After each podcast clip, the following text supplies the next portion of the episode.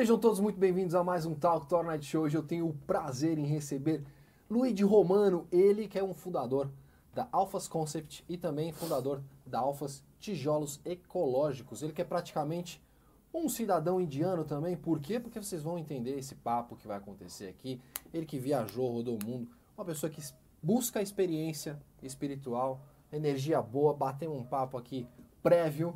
Olha, vou contar para vocês uma pessoa ímpar. Já vou pedindo para vocês compartilhando, vocês querem participar do programa aqui também, vocês podem mandar suas mensagens no chat, o chat está liberado para vocês mandarem, mas não esquece de compartilhar, dar aquele joinha e fazer a gentileza de chamar mais pessoas para esse bate-papo. Em respeito à nossa audiência que está aqui conosco hoje, ao nosso convidado, sem muito mais delongas, já vou chamar. Seja muito bem-vindo, Luiz Romano, um prazer ter você por aqui. Muito obrigado por estar no programa, de verdade. Obrigado você.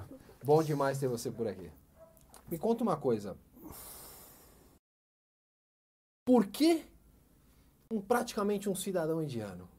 Aqui eu não sigo ordem cronológica, então eu vou e volto, vou e volto, vou e volto. Eu sei que você viajou muito para a Índia, vai muito à Índia. Não, primeiro eu vou falar por que, que eu estou aqui. Primeiro porque está aqui, é justo. é justo. Porque agora é, eu virei praticamente um boneco guiado do Leandro, entendeu? ah, que maldade. É, um abraço pro Leandro, é, um beijo no Leandro. Gente e, boníssima demais. Aí, porque toda hora a gente está tocando esse assunto, eu falo com um, falo com o outro, explico, a gente faz reunião, enfim. E eu já estava começando a ficar com uma preguiça, sabe? Uma de, preguiça de toda lá, hora né? contar a mesma história, ainda mais quando é, tem gente que já ouviu mais de uma vez, né? É, eu lembro que o falecido Clodovil era meu vizinho, né? Sim. E eu sempre conversava com ele, né? Porque ele era vizinho de muro. E eu via ele falando aquelas coisas na televisão e depois ele começava e falava tudo de, de novo. novo. Eu falei, né? gente, cara, já ouvi isso 20 vezes, cara. Enfim. Aí ele me falou, né, do seu podcast, pô, achei o máximo. E eu falei, bom, então tá. Então agora eu vou, vou falar tudo. Já fica registrado. Vai ficar registrado. A pessoa perguntou, você já. E aí depois Toma. eu indico o endereço e vai ser tudo certo. Vamos Uma lá, então. sacada genial essa. Essa é maravilhosa. Essa é maravilhosa. Primeiro Mas... momento que você resolve ir para a Índia, por quê? Então, é, com 14 anos eu fui é, morar em Belo Horizonte com a minha irmã, né? E a gente adorava ir para a feira hippie, vivia na comunidade Krishna, fui Hare Krishna durante um tempo, né? Eu achava legal. o máximo é, viver em comunidade alternativa. Aliás, isso tem muito a ver até com os nossos conceitos hoje, quando a gente cria um, um produto. E eu já tinha essa pegada aí, freak, entendeu? Eu achava a vida era mais fácil. Aliás, eu, eu, eu sempre quis ser hippie, sabe? É... Acho que todos nós já tivemos sonho de ser hippie. Não, não, eu ainda tenho sonho. Você tem, você é, tem, né? Eu só quero ser um hippie, assim, hippie, hippie, mas eu quero ter um cartão de crédito, entendeu? Justo, justo. Porque se um dia eu precisar me hospedar num lugar melhor, comer uma comida melhorzinha, eu, entendeu? Eu não quero passar perrengue, tem recurso, Tem recurso, tem recurso. você não é hippie. Não, é hippie, cara, mas é quero hippie, ficar mas ali, fazer pulseirinha, entendeu? A gente, enfim, era bem interessante. Então a Índia, ela, ela já estava pô, lá Ia ser um caminho na, natural, naquele... Né? Oi? Ia ser um caminho natural, né? É, e maneira que a gente se vestia, as músicas que a gente ouvia, e tinha aquela história toda dos Beatles, né? É, que passaram uma temporada na Índia com Maharishi e viviam em Rishikesh, então aquilo ali ficou meio guardado. Bom, aí o que aconteceu que eu vou ter que. Você vai fechando as janelas, porque eu sou fica prolixo, tranquilo, entendeu? Fica tranquilo. Então aí você me traz de volta Não, pro. Fica sossegado. Pro rolê. Em casa aqui. É, no meio desse processo todo de trabalhar, de construir, de fazer uma coisa, fazer outra, ficar inventando um milhão de. É, chegou uma hora que as coisas não faziam mais sentido.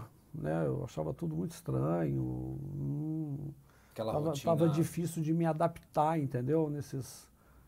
A gente estava falando, inclusive, dessa geração, dessa, dessa coisa nova, né? Porque eu não conseguia me ver nem lá, nem cá e começou a bater um vazio existencial. Falei, ai, cara, o que, que eu vou fazer? Eu tinha conhecido uma pessoa bem interessante na minha vida que tinha acabado de voltar da Índia. E, e todo mundo falava, cara, Índia não, não vai para Índia, não vai para Índia. E eu falei, pô, eu vou para Índia porque eu vou tentar Conhecer, Na verdade, foi até uma né? coisa meio cafona, sabe? Tipo, ah, eu vou para Machu Picchu encontrar a verdade, o ZT. Não, eu sabia que eu não ia encontrar nada, mas eu precisava de um pretexto. E aí foi muito louco, porque quando eu cheguei, é, no primeiro momento, assim, eu falei, caralho, é, acho que eu não preciso ficar aqui mais que 24 horas, entendeu? Quando você chega, é, a primeira impressão que você teve. É, eu falei, nossa, eu vou dar um jeito aqui, eu vou pedir um resgate e eu vou sair daqui. Mas enfim, né? Me acalmei assim, fui dar um rolezinho. E aí comecei a andar pela cidade ali em Rishikesh, né? Tá. Que é onde os Beatles moraram, onde hoje é um centro aí de yoga, meditação. E aí, sempre observando, né? Porque eu adoro ficar observando as pessoas eu comecei a ver ali, pô, todo mundo ali sorrindo, as pessoas coloridas, né? Aquele cheiro ali de incenso, perfume, cocô de vaca, cara. É, tudo gente, junto. macaco. É tudo junto, né? E, pô, as pessoas ali debaixo de uma telha, né? Com cachorro, macaco, filho, sorrindo para você, falando namastê e Feliz, oferecendo né? um espaço para você sentar. Falei, nossa, acho que tem alguma coisa errada, né? E, pô, impressionante, que assim, em menos de 10 horas, eu falei, nossa, eu acho que eu pertenço a esse lugar, entendeu? Olha só que louco isso. Foi muito louco, cara. E você tinha quantos anos quando você foi a primeira vez? Ah, acho que eu tinha uns 30, 30 e poucos anos, né? E é engraçado porque eu não tenho Facebook, Instagram, não tenho é, nada para mostrar que eu estou viajando. Eu falo, ah, você está indo para a Índia para quê? Eu estou indo para a Índia porque eu queria ir para a Índia. E aí eu comecei a voltar, né, todo ano e fui me aprofundando no hinduísmo, né? Eu falo que eu sou indo católico budista, né? O louco. É. Isso é boa. É, porque na verdade é católico de formação, tal, né? Hinduísta, porque se você for entender, né, o hinduísmo e você for entender o Veda, os Vedas, né, você vai ver que tudo origina dali, né? Inclusive o catolicismo mesmo, ele é uma uma releitura, entendeu? Sim, da filosofia sim. védica, né? A trindade e tal. E eu achava que os deuses ali eles eram mais próximos dos humanos, entendeu? Porque eles sentiam raiva, eles se vingavam, eles faziam as coisas erradas, depois eles se redimiam. Eu falei, nossa, isso aqui está mais parecido comigo, né? Então começou com essa história da religião. Muitas pessoas não, não conhecem, muitas pessoas não sabem, né? Você pode me corrigir se eu estiver errado. É que são vários deuses, né, ainda. Pô, são mais de 3 mil deuses, entendeu? E, tem... e, cada um de uma forma diferente, é. uma característica diferente. E você né? acaba se identificando com um ou com o outro, né? Isso mas é eu, é, eu, sempre fui assim numa brincadeira, mas a brincadeira foi ficando séria. E isso foi antes de começar a história da Alfas, né? Porque eu ainda estava meio perdido. Porque antes da Índia eu morei numa aldeia com índio também, entendeu? É, é chegar nesse ponto aí, daqui a pouco a gente vai chegar nessa e... história. Então ali assim, a minha ficha caiu mesmo, entendeu? Ali Essa história que... que... o menos de fato é, é mais, entendeu? É, desde que você parta da premissa que o mais é uma vida menos complicada, é Sim. você poder ter tempo para respirar, para comer, para ver o sol nascer, o sol se põe, entendeu? Quando você, quando você volta de lá, na primeira experiência que você tem, você volta de lá, você sentiu, você sentiu essa, essa diferença de o choque cultural quando você chega grande. Você chegou lá, o choque cultural foi te espantou, mas depois você já se adaptou. Quando você volta, sentiu falta do sentiu que aqui tinha muita coisa e pouca felicidade lá é, na, na verdade, eu não sei, não. eu não sei porque eu voltei, né? Eu voltei é, porque tinha que voltar, né? Porque eu falo toda hora assim, quando eu estou meio desesperado, a única coisa assim que é, me, me, me alivia, falar, não, qualquer coisa eu vou embora para Rishikesh, entendeu? Eu sei que com o aluguelzinho de uma casa ali eu vou viver feliz, vou comer. E você entra num templo ali, você senta, eles te servem uma comida maravilhosa, entendeu? É, é todo mundo é generoso, né? e aí você vê ali, porra, um bilhão e sei lá quantos milhões de pessoas é, eles conseguiram organizar o caos, sabe? É, o caos lá é organizado, é. né? Isso é muito louco. E aí, pô, não tem mão, não tem contramão, aquela confusão então, toda. Então, eu ia te perguntar isso, não tem mas mesmo? É, não tem, é tudo organizado e as pessoas são gentis, né?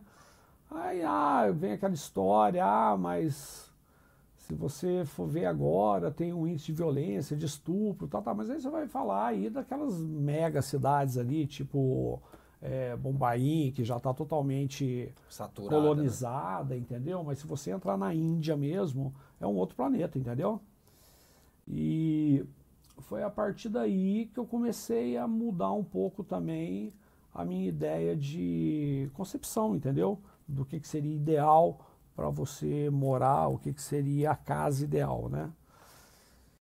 Mas antes da Índia, né? É, se a gente vai falar de Não, construção, vamos falar, entendeu? Vamos, é, vamos falar de construção. E é... eu quero saber qual é o momento que você vai para a tribo, hein? Essa, Não, a é... tribo foi quando eu tinha 20, 23 anos. Como você resolve morar numa, com a tribo? Da onde veio isso? Então. é, eu, eu tô curioso demais com é, Na verdade, eu tinha 20 e poucos anos. É, na minha família, a gente não escolhe a profissão que a gente quer ter, né? Meu pai é do pós-guerra, então ele decidiu, você faz isso, você faz aquilo. E aí eu fiz faculdade de odontologia, ainda Tá. Imagina, odontologia, cara.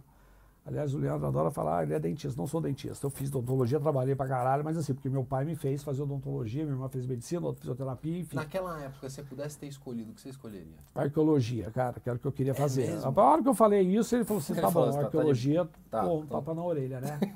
e aí, pô, terminou a faculdade, eu falei, caralho, vou fazer o que agora? vou ficar, porra, né, tendo um consultório.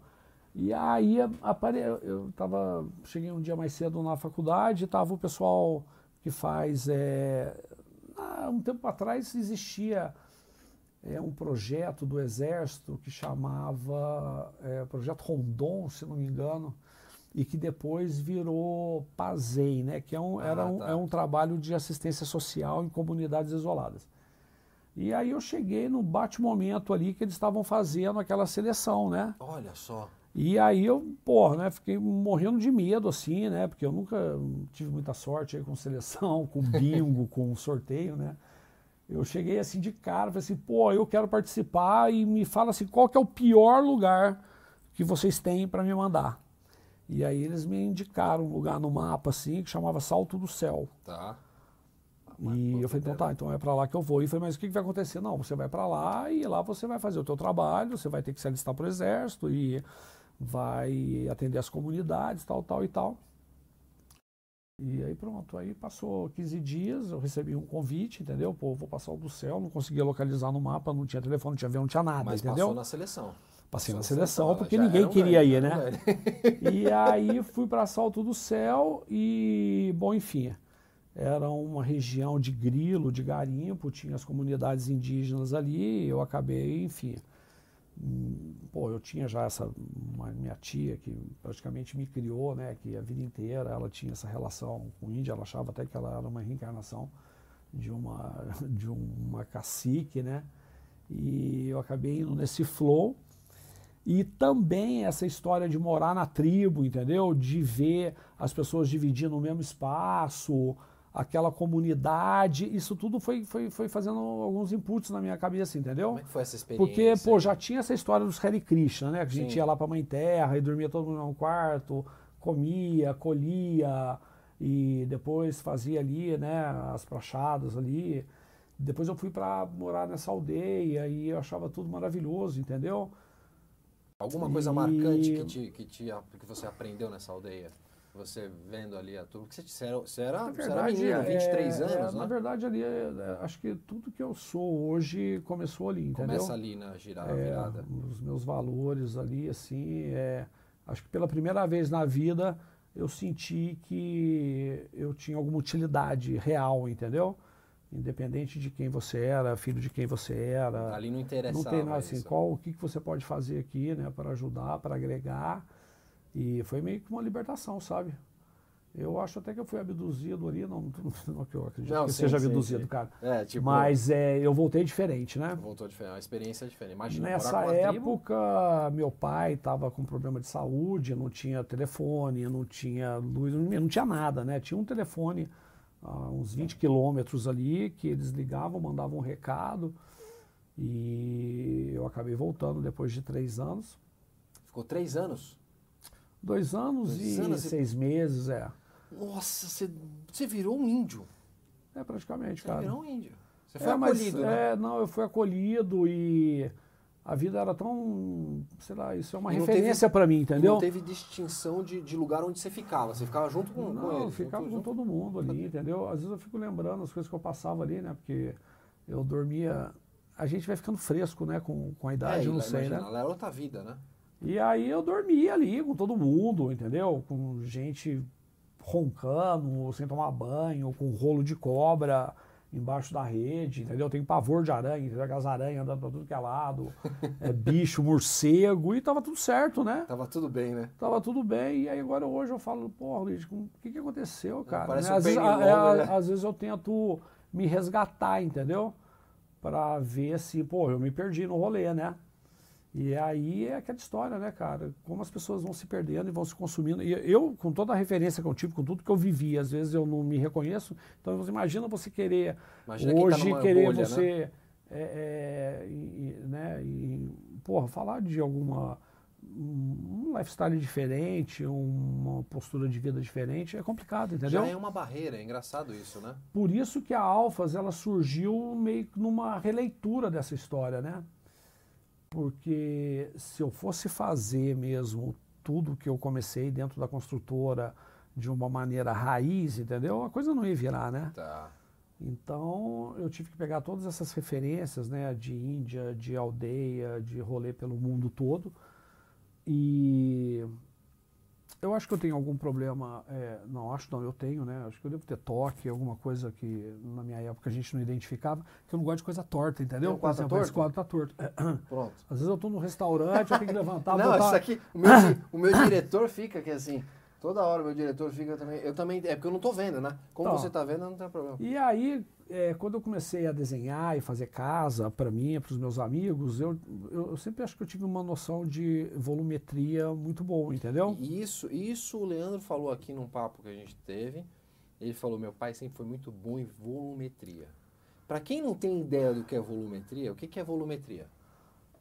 Vou dar um exemplo, assim, acho que é mais fácil, né? É, o exemplo é melhor. Porta é porta, janela é janela, Ponto. né? No, no rolê, primeiro assim, né? Não faz o menor sentido, né? As pessoas hoje fazem casa é, com porta de 7 metros. Aí o que eu falo para você é o seguinte, o que, que é uma casa para você? O que, que é uma porta? Porta é uma coisa para você entrar, né? Sim, sim. Quem, quem que, é, quando você faz uma casa com uma porta é, de 7 metros, você leva assim, um elefante, uma girafa... Ah, estão esperando os gigantes Não, voltarem não. à Terra. tipo assim, né? qual é o sentido da porta? Não- não- então, assim, as coisas foram se perdendo. Transformar em Aí, grandeza, né? a partir do momento que porta não é mais porta, que janela não é mais janela, aí virou aquela Aí- essa orgia aí arquitetônica, enfim. Então, quando você fala de volumetria, é, você conhece Paraty. Sim. Olha aquelas casinhas ali, É. entendeu? Que elas devem ter mais ou menos ali 6, 8 metros de frente, com duas janelas e uma porta. Pô, é lindo. É absolutamente harmônico, entendeu? Porque era o padrão, a, a né? porta está no lugar certo, a janela está no lugar e no tamanho certo, É entendeu? simétrico. simétrico. Não incomoda. Então eu sempre falo que a questão da volumetria é mais ou menos é, é igual ao design, entendeu? Não necessariamente uma cadeira de design é uma cadeira confortável, mas ela não te, não te confortável é aquelas cadeironas do Sim. papai e tal, mas ela não te incomoda visualmente, né? Então é, essa questão que eu colocava nas minhas, nos projetos, né? Eu fazia alguns desenhos assim, era Aliás, eu acho que se, se é talento ou se é doença, eu acho que eu acertei foi aí, entendeu? Não, é talento isso daí, porque pode É, desenhar. era em falar. fazer o desenho de maneira que você não se incomodasse, que a coisa fluía, harmônico. torvia-se, a hora que você entrasse também, tudo estava, sabe, alinhado, né, assim, o parapeito da mesa, da bancada, que já dava na janela, que já dava no forro, então assim, era é fluido, fluidez, era, era fluidez, a né? fluidez, exato. Muito legal. E... me perdi. Não, perdeu nada. A gente tava falando de fluidez e É, você está falando de volumetria. volumetria. Então... volumetria. Foi quando surgiu o conceito de alfa, você desenhava as, as Então aí casas. tá, aí eu voltei, né, pá, já tinha feito um milhão de coisas e eu falei, bom, é, eu também acho que eu não tive aquele Lego quando eu era criança, eu sempre gostei de construir eu, meus irmãos, todo mundo, né, e aí eu, eu comecei a construir casa para mim, assim, eu tinha várias, algumas propriedades e tal, E, na verdade, é, o pessoal fala ah, sustentável, você era uma pessoa sustentável. Na verdade, acho que nem existia essa questão de sustentável, era falta de dinheiro mesmo, Falta entendeu? de recurso e você Então um eu tinha que improviso, fazer né? uma casa bacana e tinha que fazer uma casa que custasse pouco, entendeu? Porque, enfim. E quando se falava de construção sustentável, a primeira coisa que vinha na cabeça era aquelas casas dinamarquesa, norueguesa, tipo assim, que não fazia o menor sentido, entendeu? E a gente foi, pô, a gente, né? Eu, meus irmãos, a gente foi nessa brincadeira, tal, tal, tal. E eu já devia estar na. Eu já tinha feito odontologia, eu já tinha. Eu era professor de esqui, eu era produtor rural, eu tinha balada, enfim, eu já nem sei Já qual, foi, qual era o momento da minha vida que eu falei, cara, eu vou agora começar a construir, porque todo mundo tá falando que minhas casas são bacanas e são baratas, entendeu? Na hora que eu falava o preço, caralho, eu quero uma. E aí eu comecei a fazer, né? É, chamei a minha tia bruxa lá, falei, pô, vou fazer uma construtora. Tia bruxa, É. é ótimo. Aí ela fez a numerologia, o pessoal falava, por que alfas, né? É, porque eu, né, o meu sócio, né, que é um amigo, um primo meu, e a gente tem um- uma personalidade meio de alfa, né? Eu falei, pô, será que dá certo dois alfas é, conviverem junto, né? Por isso. Aí a gente Ah. pegou, ia colocar um S, mas aí o S não ia dar o número certo, e aí teve que colocar o Z para dar o 8, entendeu? Mas deu bom. E aí virou a alfas, né? Pá, beleza. Mas era sempre uma, era uma coisa meio tiração de onda, assim. Eu nunca levei nada a sério. Até é hoje eu não isso. levo nada a sério, entendeu? Ah, por isso você vive a vida Agora eu bem, até pô. tô levando um pouco, entendeu? Porque eu tô meio que tenso, assim, nos últimos tempos, mas eu, enfim, queria voltar. Será ao- que são muitos compromissos que o É, Leandro tá é, colocando eu- nas eu- suas é, costas? né? Exatamente, eu me perdi um pouco. O Leandro atrapalhou bastante, cara. Mentira, tadinho, ele só ajuda. Leandro, é maravilhoso. Aí surgiu essa história de alfas, tiraram bastante onda, ô alfas, ô alfas. Foi, Virou uma brincadeira, Virou uma né? brincadeira. Mas esse tipo de brincadeira é bom que cola na mente. É, mas na verdade, assim, eu nunca tive problema para trabalhar, entendeu? Eu, porra, qualquer trabalho é trabalho. Se tiver sobrando tempo aí, eu precisar, porra, capinar o teu jardim ali, pô, vou fazer, entendeu? Vou plantar e faço qualquer coisa. Então, aquilo ali para mim estava sendo uma bossa.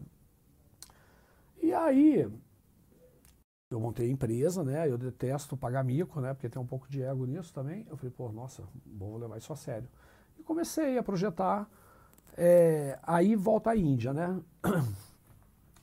Falei, pô, é, eu sempre achei que habitação é, popular no Brasil, eu sempre falo que é casa de cachorro, compreende? Exato. É uma porta, uma janela e qualquer coisa ali. Um caixote, é um E eu não caixote. entendo, porque né, porta é porta, cimento é cimento, vidro é vidro, por que, que você tem que fazer aquilo ali? Custa, porra, caprichar um pouquinho mais, né? É sempre o E- mesmo formato, é, né? não Chato. custa, cara, muda um pouquinho ali, né? Lembra de Paraty e tal.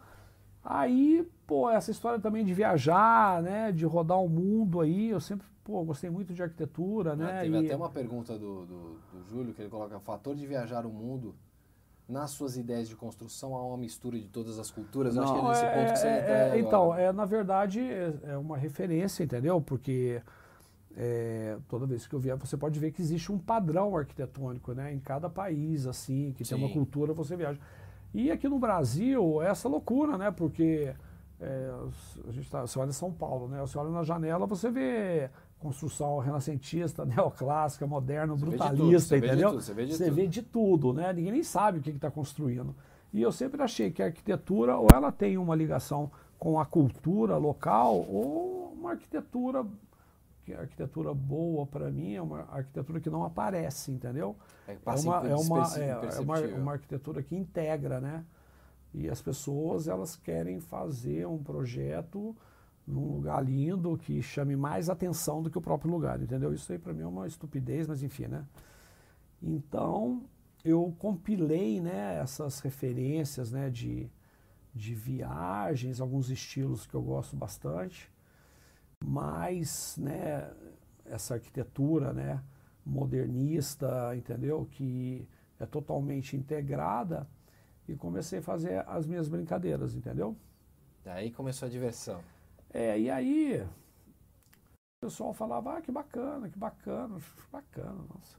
E aí chegava, pô, o cara, né, falei, pô, isso aqui, essas pessoas assim mais tradicionalistas não vão gostar. E chegava velho, pô, eu quero uma casa dessa pra mim. Aí chegava um cara caretinho, pô, eu quero uma casa dessa pra mim. Aí chegava o outro, pô, eu quero essa casa pra mim. E era uma casa que, pô, qualquer um moraria, entendeu?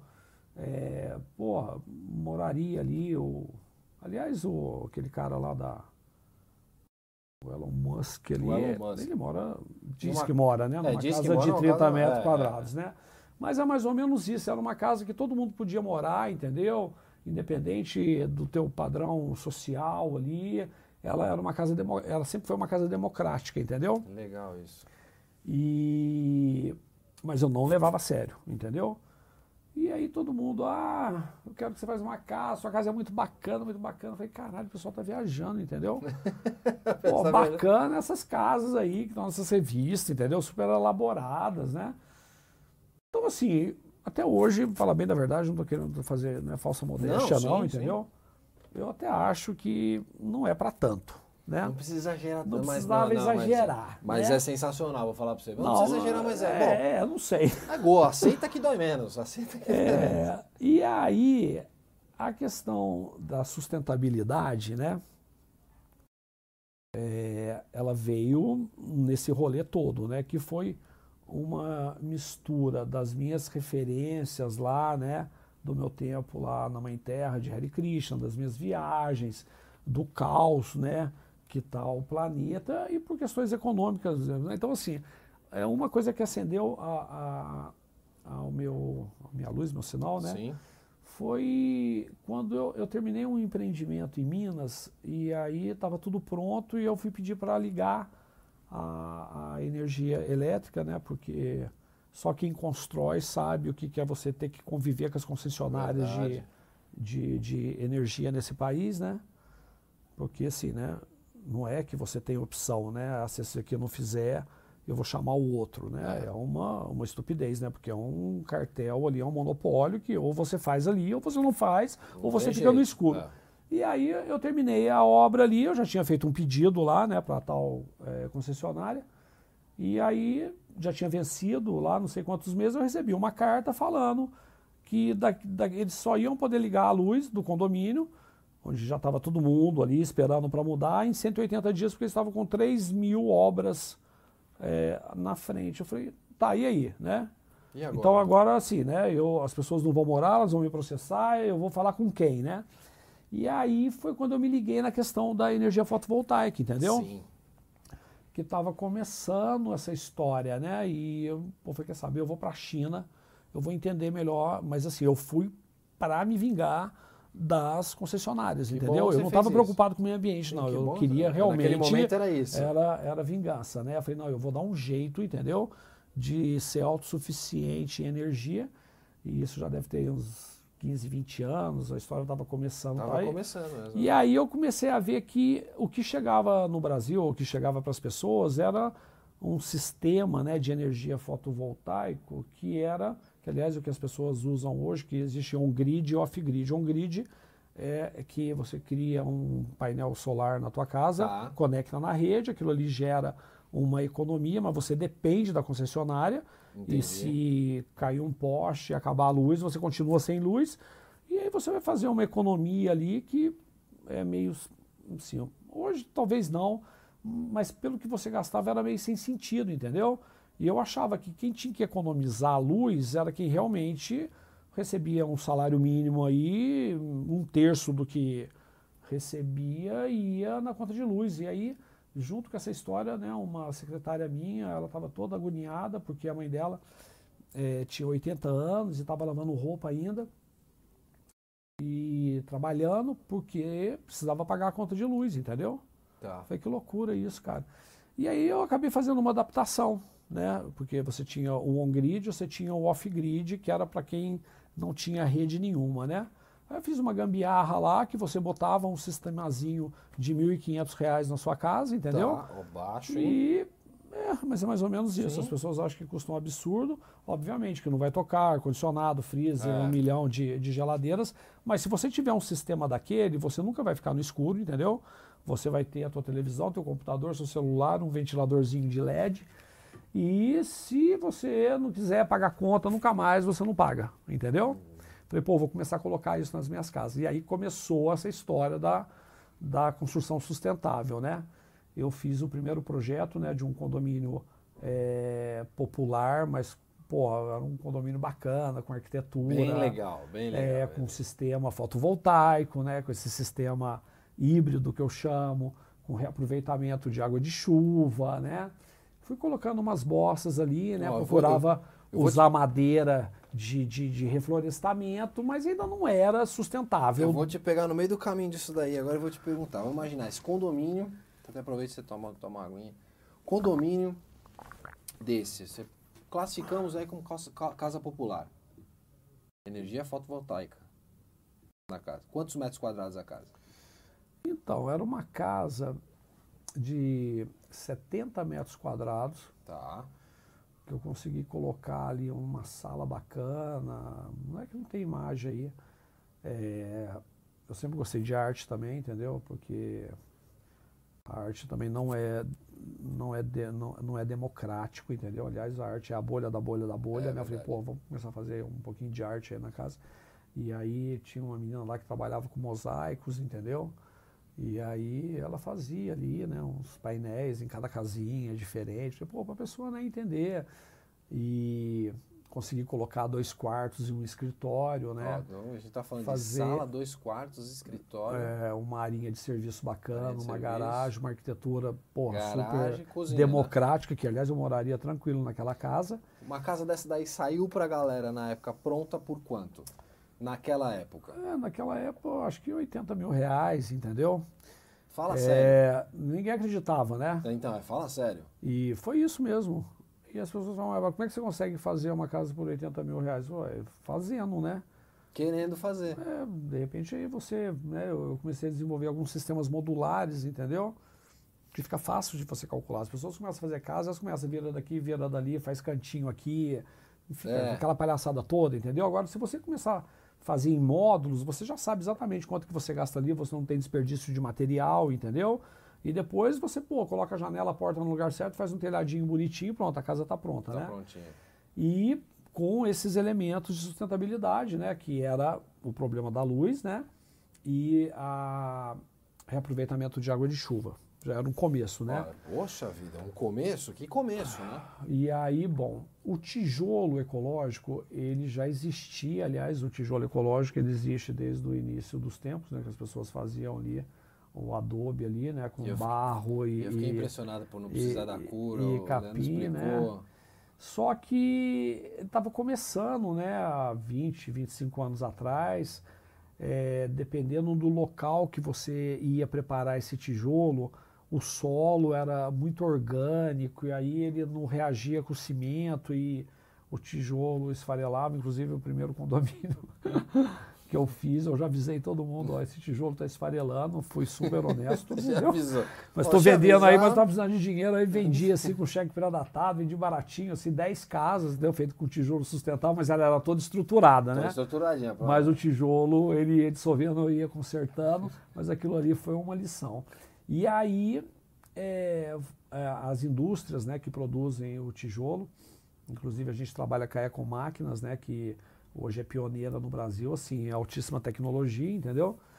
E hoje o mesmo tijolo que eu fazia manual, hoje... eu e meu funcionário, hoje, pô, a gente tem uma máquina ali que, pô, faz ali 4 mil tijolos por dia com uma prensa ali de 12 toneladas, entendeu? O tijolo em três dias ele está pronto para uso, né? Então, impressionante, impressionante. a gente começou a, produzir o tijolo. Só que o, o, eu tô meio perdido? Não, você tá, tá perfeito, você tá, tá perfeito. Tá, não, você vai me trazendo, tá? Fica tranquilo. É, aí o que acontecia, né? Para falar do tijolo, né? Tá bom, você tem um tijolo ecológico. Quem que vai usar tijolo ecológico? Porque, pô, você tem que convencer o pedreiro, que são super resistentes, entendeu? É. Você tem que convencer o dono da casa, você tem que, você tem que convencer o sistema, né? Porque assim, é, hoje né? agora a gente está aí com com um, uma ação aí, sei lá, o que está acontecendo aí, para tentar colocar o tijolo ecológico nas normas aí, né? É, da, da, da, Minha Casa Minha Vida, né? Porque até hoje, para você construir casa popular, você tem que usar tijolo baiano, você tem que fazer laje, você tem que fazer toda aquela papagaiada toda. É, tem coisa que não Porque não o tijolo ecológico, ele não sei porquê, entendeu? Sendo que ele já foi considerado pela ONU como sistema, o melhor sistema construtivo do mundo, entendeu? Porque Olha ele é todo só. estruturado, enfim, sem levar em consideração as questões aí de, de emissão de, de, de carbono. E aí, é, beleza, né? Vamos trabalhar com tijolo ecológico. Só que para fazer casa do jeito que eu queria, com tijolo ecológico, ele era muito é, as casas eram muito limitadas, entendeu? Tá, Naquela tinha... arquitetura, porta, janela, tal e tal. E aí foi, porra, quando eu conheci alguns arquitetos, entendeu? Que entraram nessa, nessa, nessa brisa aí. E, pô, Luiz, vamos começar a fazer projetos bacana mesmo, conceitual, né? A Thaisa, o Silvio Oxman, o Sérgio Fischer, entendeu? Que são super renomados, né?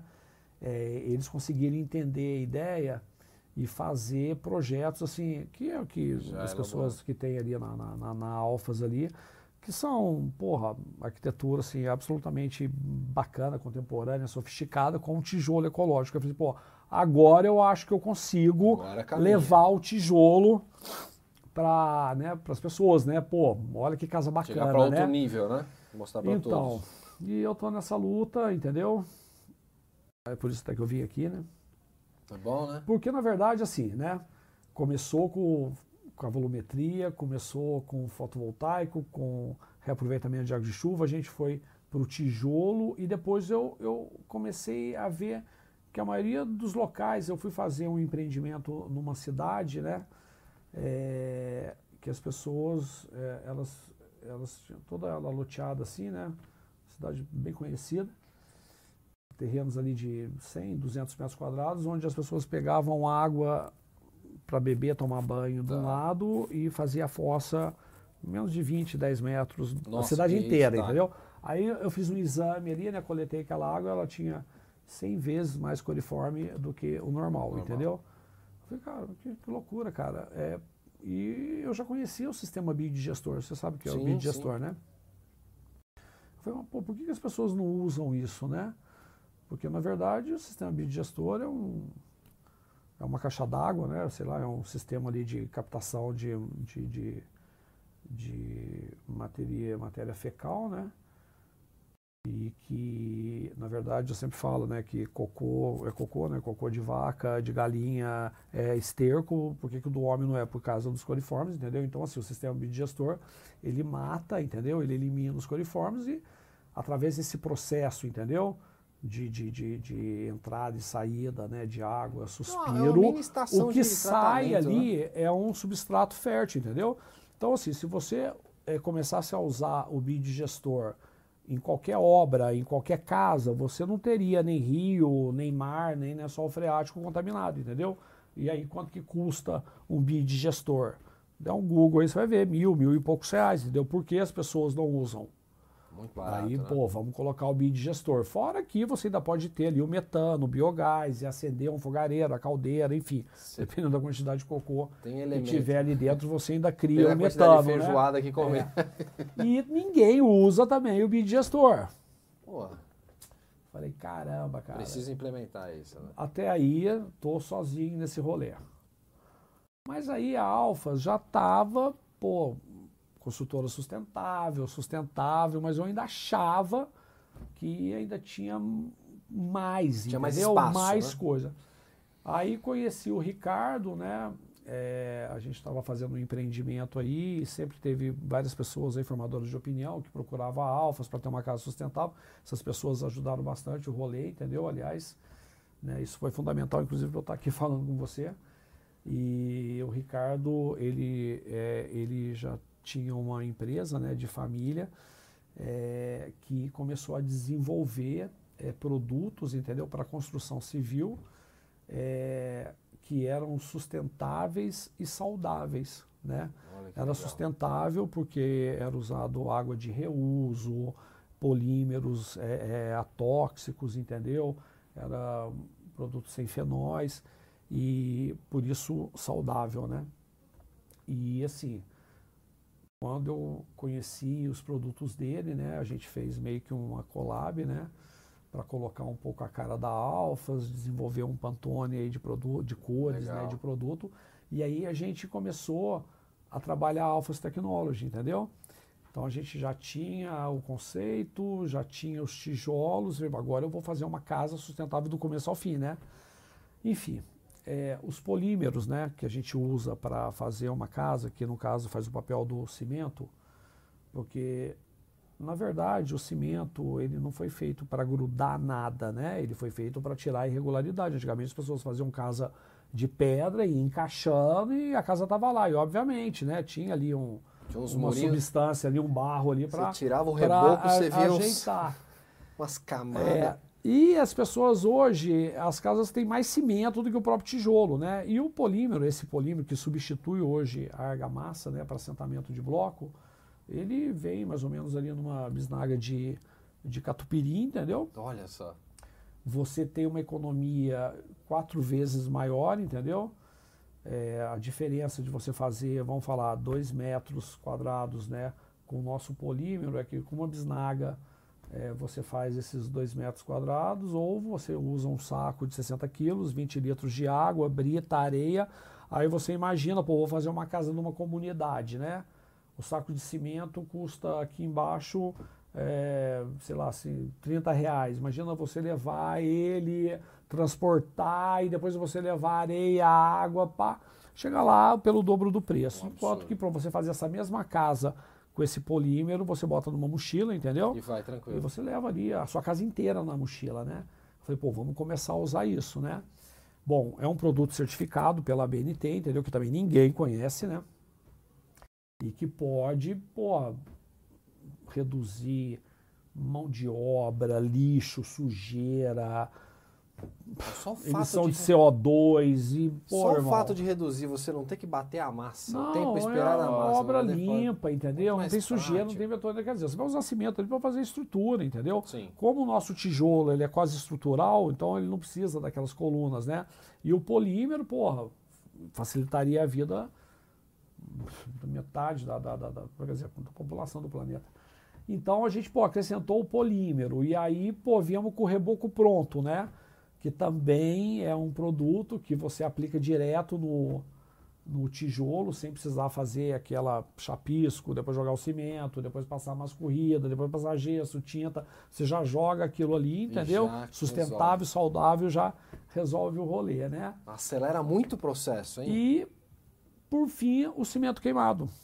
Eu, eu, sempre gostei, eu sempre gostei de cimento queimado, eu entendeu? acho genial também, eu acho genial. Eu, eu, não é assim que fica aparecendo no Clodovil, eu sempre falo que é, piso, né, né, você olha, você entra numa loja de material de construção, assim, você tem, assim, sei lá, 200, né, cada... cada é, eu, particularmente, não gosto, entendeu? Porque eu me canso de tudo, né?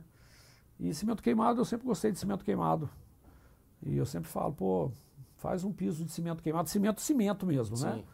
E aí o dinheiro que você ia gastar no piso ali, compra um tapete. É o que eu falo também. Porque aí se você precisar de dinheiro, você pega o tapete, enrola, vende, o piso você não quebra, e entendeu? o tapete é mais fácil de trocar com é, enjoa, né, do que o piso. Pô, dependendo do tapete ainda vai ficando mais valioso é? com o passar do tempo. E aí, é, então, mas o cimento queimado, ele dava dilatação, dava umas trincas tal, ele funcionava e não funcionava. Aí veio o microcimento, né?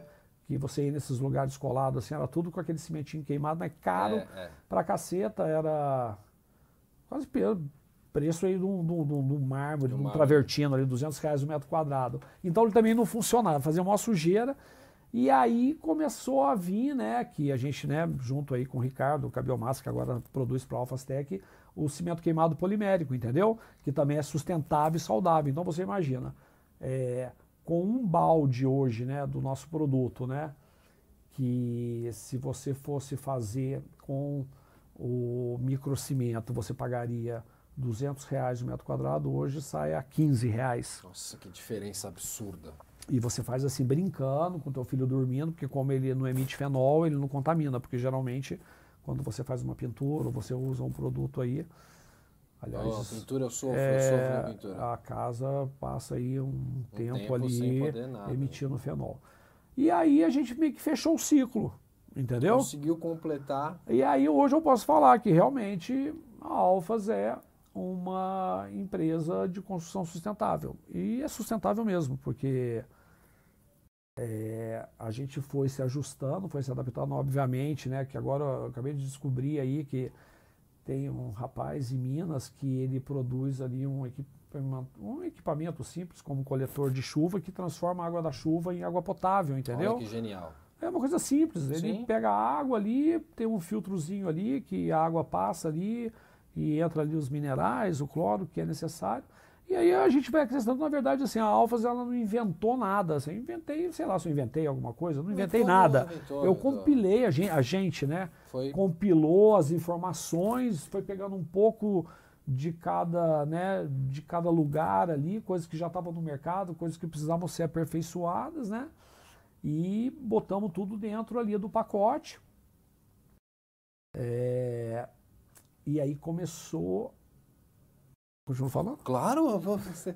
é uma aí- bela aí- curva e de aí- aprendizado E isso daí aí da Alfa. começou essa coisa, né? Pô, aí tá, né? O mundo já tá aí nesse estado calamitoso, aí resolveram salvar o planeta, entendeu? É, agora, é, você É, acha que hoje... Agora o mercado é SD que eles falam, entendeu? Agora o mercado é SD. Você acha que hoje a guerra é provar para quem, não só quem está nos assistindo aqui, muito pelo contrário, até porque, ó, que a Karina colocou aqui, ó, Luigi, você é um visionário.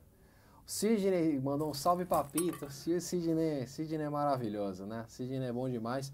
E já já vou fazer essa pergunta do Júlio. Mas você acha que hoje o, o- a ideia maior, a maior dificuldade hoje é mostrar porque duas questões, eu até perguntei isso conversando com o Leandro aqui, até perguntei para ele, e ele me deu uma resposta que era a resposta que eu já imaginava, que era é, é- é mais resistente que, ponto, um bloco é mais resistente que um bloco convencional. Vamos imaginar que fosse a mesma resistência, mas hoje a complicação é provar para a turma que é mais barato, porque quando fala sustentável, normalmente, vamos imaginar, ó, você pensar num carro elétrico. Um carro elétrico tem gente que acha muito caro. Por quê? Porque ela está pensando não no, no benefício sustentável do, do carro, e sim pensando no seu bolso. Mas hoje, pelo, pelo tudo que você vai destrinchando aqui pra gente, você já me assegurou que quando eu for construir a minha casa, vou querer que a Alfas esteja Não, nesse é- processo. não, é mais, é, é muito mais porque é barato. sustentável e muito mais barato. Né? É, não é muito mais barato, porque você vai começar uma obra ali. Quando eu falo, você economiza 40%, às vezes economiza até mais, entendeu?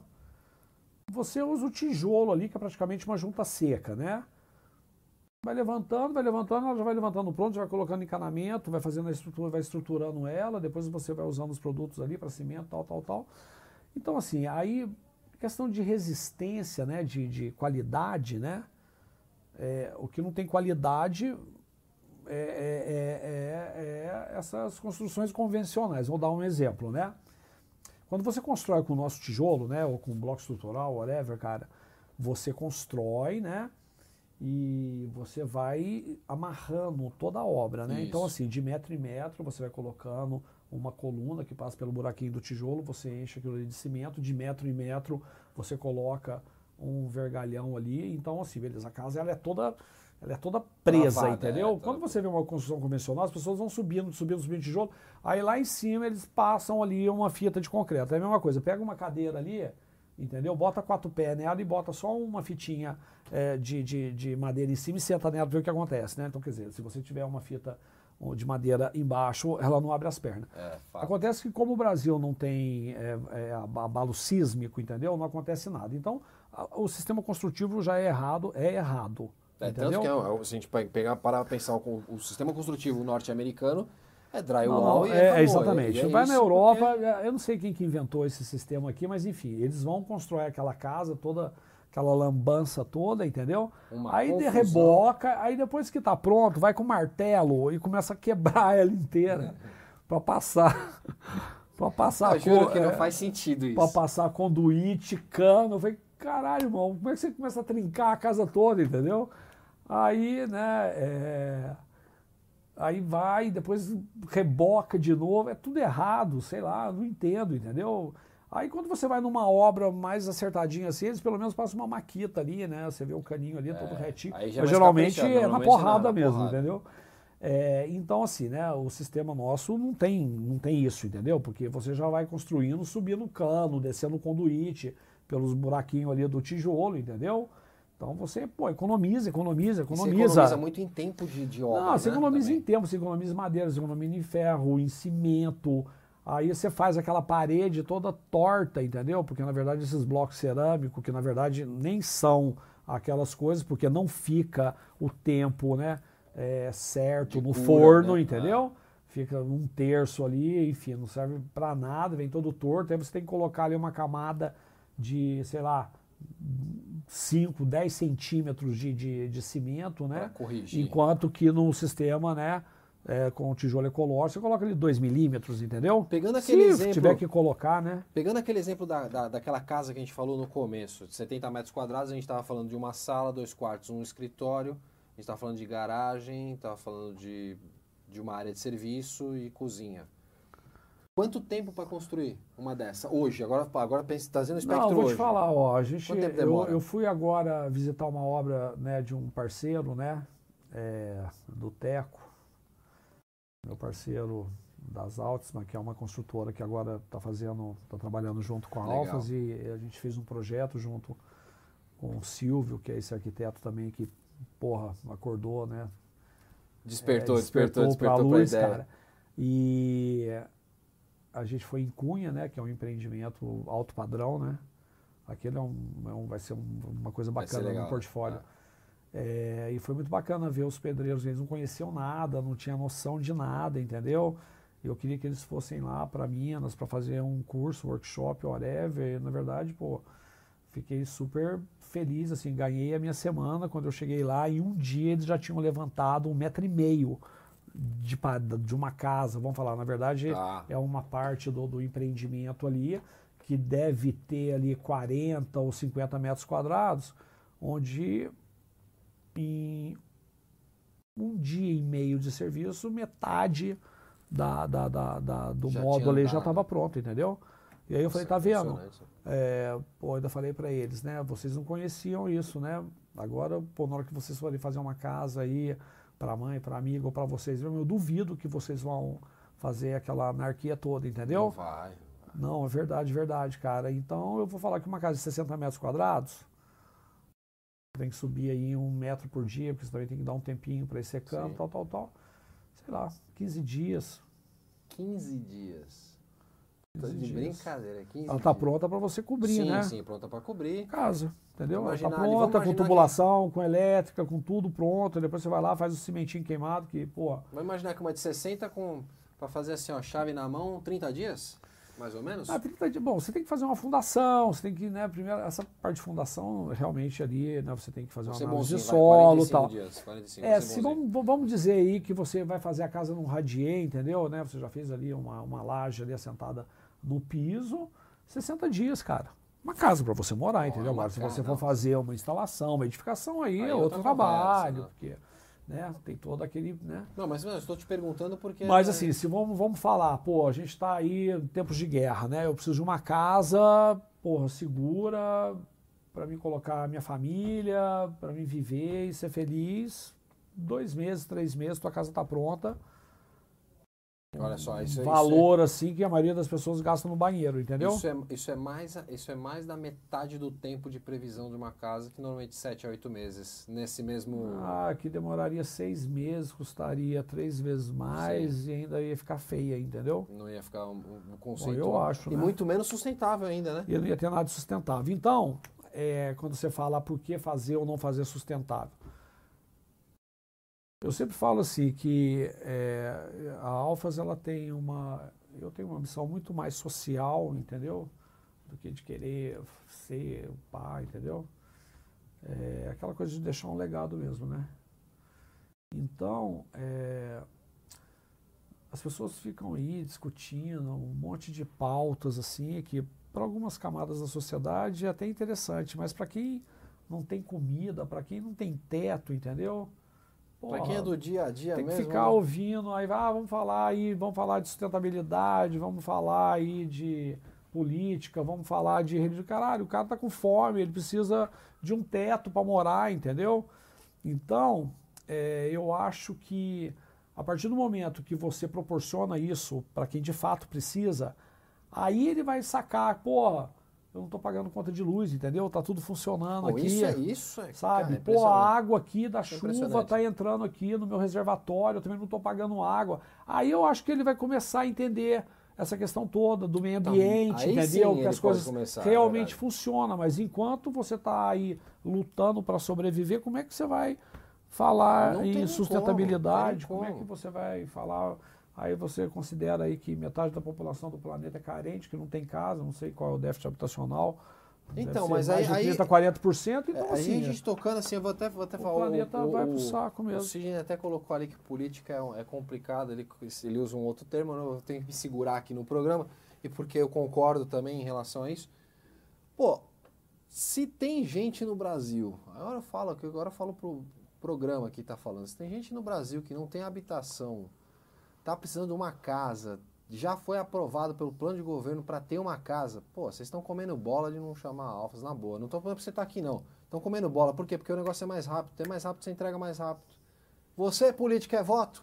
Entrega a casa mais rápido, talvez você ganhe voto. Mais rápido. Pô, mas presta atenção, aprova um negócio Não, desse. na verdade, assim, se todo bola, mundo pô. assistisse um videozinho de uma hora no YouTube, entendeu? De casa feita com tijolos Não, eu não, ecológicos. não preciso. Conversando com você, você me, você me convenceu de, de E uma, de uma aí, ideia da pô, qual eu quero fazer a minha, eu quero fazer assim. é, pô. e aí dá uma olhada ali nos nossos projetos, assim, são super bacana, descolado, é cool, É sabe? bom demais. Vocês entrarem em alphaconcept.com.br. É bem bacana. O, o site é bom demais, tem, tem E muita aí- informação legal lá. O que, né, no final das contas, né, o que, que né, é, é o ponto X da questão, o dinheiro, né? Então, assim, hoje realmente, né, tá tudo muito mais acessível. A casa, uma casa sustentável que deveria, se fosse mais cara, já valeria a pena, né, você comprar, Sim. mas hoje ela é, ela é de fato mais barata, ela é mais funcional, ela é mais, ela é moderna, ela é bacana, ela é contemporânea, enfim, tem um milhão de, de adjetivos. Então isso daí já deveria estimular o, o, o- comércio. Aí Por se si você, só. se você for falar desse mercado ESG, né, é, o mundo está entrando em colapso, né? A Europa, por exemplo, da- daqui sete anos não vai mais poder ter carro com a combustão. É, entendeu? exatamente, já estão já estão Tá nessa todo fase. mundo aí desesperado porque porra, o planeta está entrando em colapso. E aí entra, né? Quem sabe agora as pessoas se ligam, né? Pô, existe aí estudo de mercado, né? 30 trilhões de dólares, entendeu? Parado em fundos aí para ser investido nesse mercado, né? Então, É eu acho fatia, que isso vai acender um pouco aí Essa, essa chama. essa, chama aí das grandes construtoras, incorporadoras, entendeu? De começar que nem eu, vai acrescentando, né? Coloca um tijolinho ali, é, coloca um bid gestor, em vez de fazer aquelas bobagens, Porque né? tudo é um processo, né? Não, você É, vai, não mas vai mas começando, vai- entendeu? Inicia alguma coisa. A gente né? é parceiro da Alfa Ambiental, né, que recolhe entulho de demolição, né?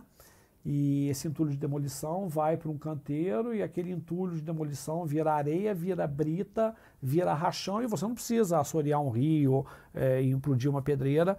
A gente pô, pega resto de obra, separa o material e aquilo ali já vira insumo para uma obra. Olha só, Isso daí está disponível também, entendeu? Mas acho que falta um pouco de curiosidade, né? Porque as pessoas não estão muito A interessadas. curiosidade e vontade também de, algum- de alguns também nessa parte, né? É, a, gente, a gente sabe, a gente infelizmente não pode falar muita coisa, a gente tem que segurar um pouco, mas eu quero entrar numa parte, a gente está entrando nessa parte final do programa, e eu quero ter um pacto contigo aqui, que é assim, ó. Ou você, tá? fica à vontade, você está tá em casa. Ou você vai voltar aqui pra gente mostrar. Eu esqueci de falar contigo antes. Pra gente mostrar um tijolo pra galera, pra gente mostrar uma massinha pra galera, pra gente mostrar alguma coisa pra galera. Ou você volta, ou você manda algum representante aqui pra voltar aqui. Manda o Leandro. Então o Leandro volta aqui. Então eu vou acordar com você sem acordar com ele. Eu acordo com você, você manda o Leandro pra cá pra gente falar Eu disso. acho bacana, ele fazer até legal. uma demonstraçãozinha, como é que funciona. Exatamente, exatamente, sabe? Como é que funciona? Pra gente ir difundindo cada vez mais, porque vocês já me convenceram, já me convenceu. Eu acredito que a galera que está nos acompanhando aqui agora em loco e a nossa audiência rotativa que vai assistir posteriormente também compraram muito a ideia. Porque a ideia é boa e sem falar que assim, se eu posso ter algo seguro, posso contribuir com o meio ambiente e eu posso economizar, ah, eu tenho que ser muito, com licença da palavra, eu tenho que ser muito burro É, para eu não também- fazer uma eu- coisa eu como essa. entendo, Desculpa, eu tenho que ser. Se eu, se eu for construir uma casa, me cobrem, vocês podem ter certeza que vai ser. A- Aí já volta naquela ser alto, pauta que a gente estava É. falando, não sei o que está acontecendo. Mas eu quero entrar com você no seu lifestyle, porque assim, empresário, roda o mundo. Como é que é ter o seu. Você planta seu próprio azeite. Tem o seu azeite. Como é que surgiu essa ideia de ter o azeite? Por que, aí eu lhe pergunto, por quê? Por que, Luigi, não trouxestes uma garrafa de azeite, é. Luigi? Culpa do Leandro também, entendeu? Aliás, Ele- botou prometendo azeite pra trás. Pô, ia só botar no meu carro uma Aqui, caixa ó, de azeite, essa caixinha entendeu? de azeite aqui, ó. Tá Então- vendo? Ô, Leandro, você não me trouxe o azeite, Leandro? Não acredito, Leandro. Brincadeira, viu? Mas aí eu não entendi. Você quer que eu falo do azeite do, do Não, lifestyle? eu quero né? saber do lifestyle. Porque assim, ó, vamos, então eu vou, eu vou te, te Ah. ajudar assim, ó. Porque o lifestyle con- contempla. Você tem um azeite, você cria seus cavalos, você gosta de qui- esquiar, e não é pouco, Sim, e é um colecionador de artes. Então, assim, é eu te, te peguei nessa, nas, nessas curvas aí agora, né? Então, então, peraí, eu tenho que pensar um pouco. Na verdade é o seguinte, é, eu sou filho do pós-guerra, né? Meu pai veio pro Brasil, né? A gente, eu e meus irmãos, a gente foi, foi preparado para a terceira guerra, que nunca aconteceu. Era muita tensão. É, a gente, pô, meu pai estocava comida, entendeu? Ele comprava caixas, assim, de óleo, de, de mantimento, porque E a qualquer tensão momento... era grande. Imaginava É, ele viveu, né, Terceira, aquela, aquela, aquele perrengue todo, entendeu? E, bom, enfim, na- naquele momento de Guerra Fria ali, a gente estava sempre preparado para a guerra e a gente, pô, tinha que fazer tudo, entendeu? Não tinha essa, eu vou fazer isso, eu não vou fazer aquilo. Então, eu sempre me virei, né? É, e, vamos falar, né? Meu pai, é, pô, qualquer... As pessoas pegam, né? Por exemplo, essa, essa planta aqui é bacana porque ela é uma planta super energética, o Feng Shui aí permite. Mas Exato. a maioria das pessoas pega vasos, assim, coloca um monte de bobagem, entendeu? Gasta mó grana e na minha casa meu pai colocava ali hum, semente de pepino, entendeu? Pimentão. é, você vai na Itália, você vai ali, pra- é, você vai ali nas varandas, nos terraços ali, é pé de laranja, pé de limão, tem- tem tudo, tomate, tem tudo, entendeu? é verdade. E a gente plantava, então assim, essa coisa de plantar, né, qualquer pedacinho de terra ali, até, aliás, é uma coisa que me intriga até hoje, né, as pessoas, é, porque se você pegar um tomate assim, não precisa nem plantar, você espreme ele, joga ali, nasce um pé de tomate, as pessoas vão lá e compram tomate, enfim. E a história do azeite era muito louca, porque meu avô veio para o Brasil, plantava oliveira, virava aquelas árvores, não dava nada, meu pai plantava, não dava nada, e aí, de repente, eu descobri, entendeu? que as oliveiras na região ali que a gente mora, né, na Serra da Mantiqueira, estava produzindo um fruto que estava dando um azeite de excelente qualidade, porque a terra é mais fértil Tá. num período de tempo, enquanto na Itália ali, uma árvore precisava de 20 anos para produzir, a gente em dois anos, quatro anos estava produzindo. Aí eu peguei o que eu tinha de terra ali, é, enchi de oliveira, entendeu? Vou E testar. eu vamos falei, pô, vamos ver o que vai acontecer. Paralelo a isso, pô, a coisa começou a crescer ali, né? Tem a Epamig ali, que é uma cooperativa que estimula, né? E eu falei assim, pô, quer saber, cara, eu vou fazer esse azeite virar também aí uma tendência é, num viés aí de sustentabilidade, porque assim, né, você pegava, você pega, né, hoje aí um alqueire de terra, né, que Tá. as pessoas plantam braquiara, né, que é uma planta que impermeabiliza o solo e é, porra, uma das causas aí de enchente, desmoronamento e toda uma época dessa tal dessa braquiária, entendeu? E aí nesse mesmo alqueire você coloca ali quatro, sei lá, cinco cabeças de gado para ganhar X ali, sei lá quanto. Se você substituísse isso por pés de oliveira, pelo menos ali na região, você colocaria ali, não sei fazer essa conta aí, mas vamos dizer ali, sei lá, dois mil pés, Tá. entendeu? De oliveiras, que depois de quatro anos estavam produzindo cada pé é, 20 quilos de oliva, que dariam ali 3 litros de azeite. A hora que você multiplicar isso, entendeu? Você vai ver quanto que isso iria te render é, no final do ano, né?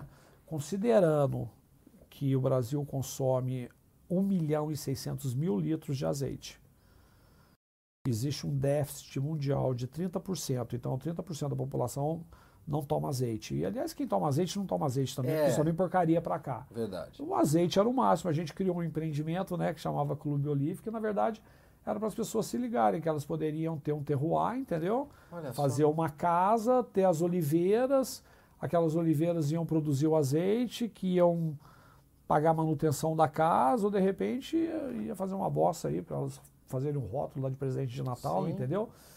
Mas eu não estava ligado ainda na qualidade desse azeite, né? E aí, pô, né, o pessoal ali da região começou a concorrer, né? E hoje o nosso azeite é premiado na França, na Itália, tem não sei Olha, quantas medalhas de praia. Pô, é um dos melhores azeites do mundo e o brasileiro nem sabe, entendeu? Que o Brasil produz azeite, né? E se você E for numa gôndola e ver um azeite chileno, um brasileiro, um português, você não vai comprar o brasileiro. E o nosso é melhor, entendeu? Vai no português, vai no É. chileno, mas não vai no brasileiro. Mas também foi nesse viés, entendeu? De aproveitar melhor a terra, de dar mais condições aí para o produtor rural. E aí o azeite virou um bug também. Cavalo não é um business, né? Cavalo é um prejuízo, hobby, é, é uma, É um brinquedinho caro? é um brinquedo, é caro, entendeu? Mas é, eu gosto de muito poucas coisas, entendeu? Ah, mas é justo também, né? E eu adoro meus cavalos, nem vendo, eu dou de presente, entendeu? É Mas é, meu, né? meu pico na veia é cavalo, né? Então não considero isso um business, não. Mas é bacana ter, né? Assim como esquiar também não é um esqui business, né? também, né? Eu precisava. Mas e aí, é, esqui, mesmo ou é snowboard? Não, é esqui mesmo. Não, né? Pá, sou, sério Eu você sou gosta de esqui? tradicionalista. Na verdade, Eu sou do snow, por isso que eu É, falei. é, a minha, a minha família, é, uma parte dela mora é, no Tirol, né? A divisa da, da Itália com a Suíça e tal. Ali é bom, hein? E aí, né, sempre foi caro viajar, né? Então eu ia lá, sei lá, uma vez a cada década, sei lá quanto tempo, e porra, né, puta, adorava. E fazer o quê, né? Eu pô, podia gostar tanto de bola, correr, enfim. Mas não, fui gostar de esqui, né? E aí. Que é um esporte também meio salgado, né? É, pois é, então por isso que eu virei professor, entendeu? Porque aí eu juntava. porque aí eu juntava um grupo de amigos, entendeu? Perfeito, perfeito. E aí, Perfeito. como eu sabia mais do que eles, né? Perfeito. Eu ia ensinando, fazia pacoteira ali. Vai ter E jogada. todo ano eu tava esquiando. Aí depois chegou uma hora, eu falei, cara, deixa eu pô, tirar meu diploma. Aí eu fui fazer a escola suíça de esqui, né? E Legal, quando as então pessoas é não tinham mais o que gastar. formado em esqui. Não, aí eu virei personal esqui, entendeu? Ah, eu tenho umas aulas com você cara Nossa, dessa. porra, era o massa. Aliás, eu devia estar fazendo isso até hoje, que é o que eu adoro fazer, né? É, então, beleza, não ia passar fome. Enfim, na verdade, faço tudo, entendeu? Ah, é, não tem problema. Mas é, hoje eu tô tão envolvido com a Alfas, entendeu? Virou um, pô, casei com ela, durmo, acordo, levanto. Respira, pensa. Nossa, né? tá É, foda, eu, eu te entendo. Eu te Minha, entendo. minha, minha esperança é o Leandro aí, é... Entendeu? E, e eu aposentar, você poder é- voltar, pra você poder e voltar. é aquilo que eu falei, né? Eu nunca, eu, eu nunca participei de nada, eu nunca fiz entrevista, podcast. Aliás, esse negócio de Isso. podcast pra mim é novidade, eu nem sabia o que, que era isso, tá- entendeu? Você tá, você tá, você tá no nosso talk show. É exclusivo, é, hein? É Eu ser podcast pra mim, é, eu, eu- é, quando eu baixava aí algumas músicas direto, ah, isso é um podcast, eu achava Então, que era um é set. podcast. Você, o nosso é o talk show. o nosso é Então, o talk show. Talk E show. aí eu falei, pô, Leandro, ah, vamos lá fazer. Eu falei, quer saber, eu vou fazer, cara. Eu não sei se eu fui, é, se eu expliquei direito, mas é, a ideia era fazer uma narrativa só, entendeu? Ah, mas eu acho que você vai acabar pegando gosto disso aqui, você vai acabar voltando outras vezes. É, e aí, pá, e aí a gente deixa aí um acervo para quem quiser ver, aí Ah, eu trago imagens e mostro, E- explico, e aí a gente gira o Dharma, entendeu? A gente, pode, a gente pode fazer, inclusive, numa próxima. Você vir de novo. De repente a gente pode fazer uma próxima. Vem você e o Leandro. Sim. Faz os dois. E a gente pega umas imagens. Enquanto a gente está explicando alguma coisa, a gente Vai umas exatamente. imagens para a galera que está em casa. É, mas o Leandro é assim, né? O. Leandro, ele, embaixador, tem, ele né? é embaixador, ele é super boa aí, pinta, bombado né? Bonitão, tal. né? Tudo. Mas ele tá fazendo um trabalho muito bacana, entendeu? Porque através dele que as pessoas foram se ligando, Começando entendeu? E outros formadores de opinião foram chegando. E aí, pô, eu comecei a ver que tava valendo a pena, né? Então eu acho Não, que, porra, tá é na hora dele assumir mesmo esse. Só teve, só teve um, um tópico que você não falou comigo aqui antes de encerrar, eu quero que você me fale. E colecionador de artes? De onde surgiu a vontade de colecionar? Então, a, a arte é o seguinte. E aí a arte no geral ou tem alguma coisa específica? Não, não, é que eu sempre, né, meu pai, porra, ele sempre. Na verdade, a minha vontade quando eu era criança era ir pra Disney, ir Uau. aquelas paradas todas, e a gente viajava, e meu pai ficava aí falando de história, de arte, levava a gente para museu. Era um saco, música também, né? Eu queria ficar ouvindo música, ficava ouvindo ópera, entendeu? Aí chega uma hora que aquilo ali vai no automático, quando você vê, cara, você adora música clássica, Passa ópera, música napolitana. E a arte, para mim, é, sempre foi uma coisa assim. É engraçado que é, todo ano, quase, agora não, né? Mas quase todo ano eu faço um roteiro assim, né? Eu adoro ali o National Gallery de Londres Sim, ali, porque não é. tem fila, você entra, não paga nada, né? É tranquilo. E é engraçado que eu sempre vou ali, cara, eu sento ali, fico horas e horas e horas olhando. E eu fico imaginando, começou assim, né? Eu imaginando, cara, como é que. Da onde que sai, né, cara? Essa cara luz, fazer cara. aquilo, né? Como é, É. que ele fez essa cor? Como é que esse. Como é que faz o. A som, enfim, aquilo ali sempre me deixou intrigado. E isso é um baita exercício pra você, pra expandir É, também outros, outros E horizontes. né? aí, né, eu, pá, eu já gostava de ver assim como que uma pessoa tinha capacidade, entendeu? Eu, eu ia para a Itália toda vez, ia lá no ali no museu do Bernini ali, ver aquelas esculturas ali, que eu falava, caralho, como é que consegue assim? Eu achava É que era uma louco, coisa né? meio meio divina. Então assim, não é possível que as pessoas não se emocionam vendo uma obra daquela, né, que você não sabe, cara, isso daí não tem é, não é emocionar, não é humano. E pá, já gostava tal. Aí eu começava a ver aqueles quadros que eu não entendia nada, tal, tal, tal. Falei, pô, deixa eu entender esse rolê. Aí, né, tive a, o privilégio de conhecer o Marcelo Araújo, né, que foi diretor do Lazar Segal, da Pinacoteca, um amigo, um inquilino tal. E ele começou a contar, né, a história da arte para mim, né, que o que, que é a arte hoje, né, o que, que é a arte hoje. né? na verdade, assim, antes do advento da fotografia, né, a arte ela retratava o cotidiano, cenas religiosas, enfim, você pode Era ver, isso, né, é, é. 1890 e Retratava alguma coisa, era né? portrait ali, cenas religiosas, É. cotidiano. A partir da, da, da fotografia, né, a arte perdeu o sentido. Né? A arte, que era arte, não É, era. registrava momentos, né, porque a fotografia, fotografia registrava. registra. E aí as pessoas tiveram que reinventar né, a maneira de, de pintar, de desenhar. E aí veio né, os estilos e toda aquela loucura, entendeu? Do, do enfim.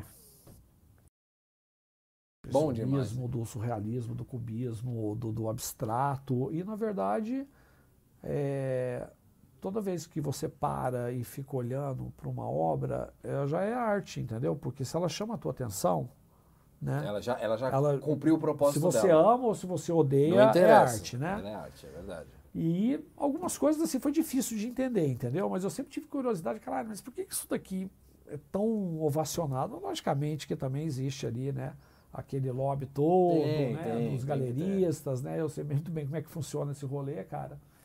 E eu também comecei a perceber que é um puta do investimento, é uma commodity, entendeu? É, é.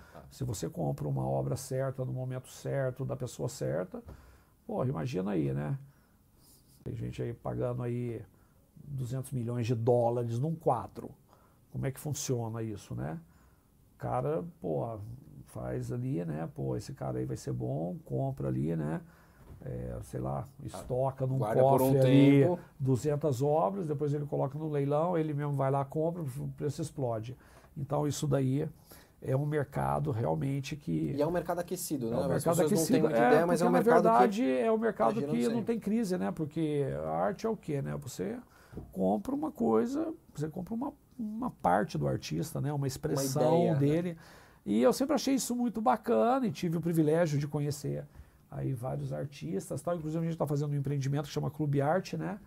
Que é uma maneira também de tirar a arte da bolha, que é da bolha, da bolha, da Legal bolha, isso, porque é. na verdade até as pessoas que têm acesso, né, a, têm condições de comprar uma obra, têm vergonha de chegar e falar, pô, mas por que isso daqui é assim? Ninguém pergunta. É, todo mundo Tem assim. medo, é, né? Todo mundo é, só olha, nossa, não, é.